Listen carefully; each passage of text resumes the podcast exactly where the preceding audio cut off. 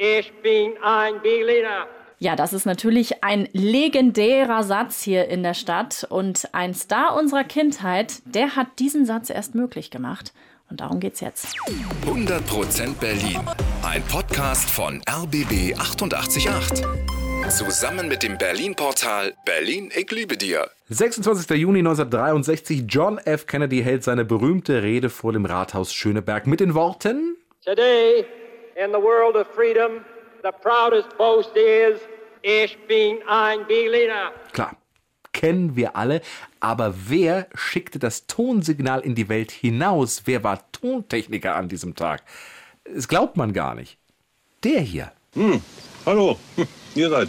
Ich bin zwar gerade beim Essen, aber bleibt ruhig, ihr stört gar nicht. Peter Lustig, unser Mann aus Löwenzahn, der immer in seinem Bauwagen gesessen hat oder gerne vor seinem Bauwagen und uns die Welt erklärt hat. Ganz genau. Aber vor seinem Leben im Bauwagen war er Tontechniker. Er hat beim amerikanischen Radiosender American Forces Network als Toningenieur gearbeitet und dadurch war er eben auch dabei, als dann John F. Kennedy 63 hier nach Berlin kam. Und damit ihr euch das richtig vorstellen könnt, ist es jetzt nicht so gewesen, als dass wenn man umgedreht hätte, also geschwenkt hätte von, von Kennedy auf Peter Lustig, dass er da vor seinem Bauwagen gestanden hätte mit so einer riesigen Signalantenne und ein paar Kabeln in der Hand. Obwohl das natürlich tatsächlich das Bild ist, was man dann spontan vor Augen hat, ne? Wie er da Sofort. steht, so ein bisschen verpeilt mit seinen Kabeln und mit seinem Bauwagen und, und nicht so richtig weiß. Und dann erklärt er einem das nochmal, wie das funktioniert. So, Mensch, das klingt aber gut hier. So, irgendwie so, so ein Satz. Nein, er stand tatsächlich auf einem Podest in der Nähe des Rednerpuls, also nicht weit entfernt von Kennedy, mit anderen Technikern. Und wie das war, das hat er vor ein paar Jahren hier im RBB in einem Interview erzählt. Saßen alle auf so einem wackeligen Holzgerüst,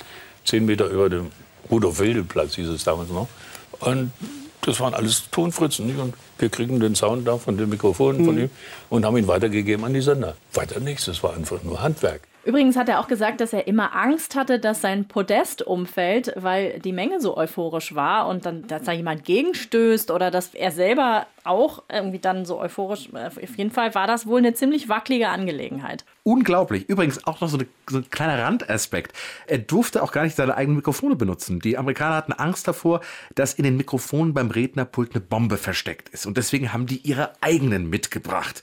Also muss er sozusagen einfach nur die Kabel bringen an die Mikrofone, die vom Secret Service reingesteckt worden sind. Wahnsinn.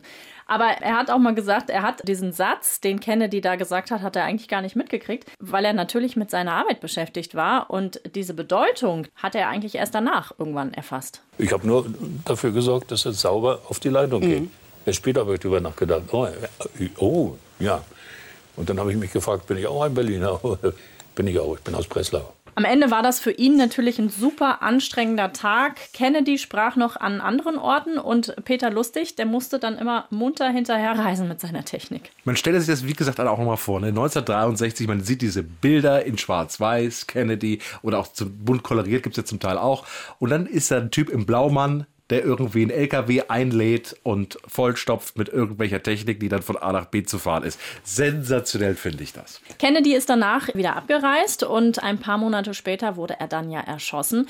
Peter Lustig wurde dann Löwenzahn-Moderator, also auch Held von uns allen in unserer Kindheit. Absolut. Ich meine, jeder kennt Löwenzahn. Bis 2006 hat er da Sendungen gemacht und dann jetzt zum Schluss noch so ein kleiner Fun-Fact. Zwischendurch war er verheiratet mit Elfie Donnelly, der Erfinderin von Benjamin Blümchen. Was ich aber das, das Coolste überhaupt an diesen Löwenzahn-Sendungen fand, dass er eigentlich, glaube ich, schon ein Fan von Fernsehen war, aber eben nicht so viel für Kinder. Er hat ja auch immer nach Löwenzahn gesagt, so, und jetzt ist Feierabend, jetzt raus hier.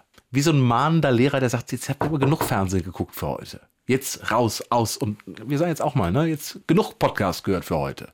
Also, ihr wisst schon Bescheid. Abschalten. 100% Berlin. Ein Podcast von RBB 888.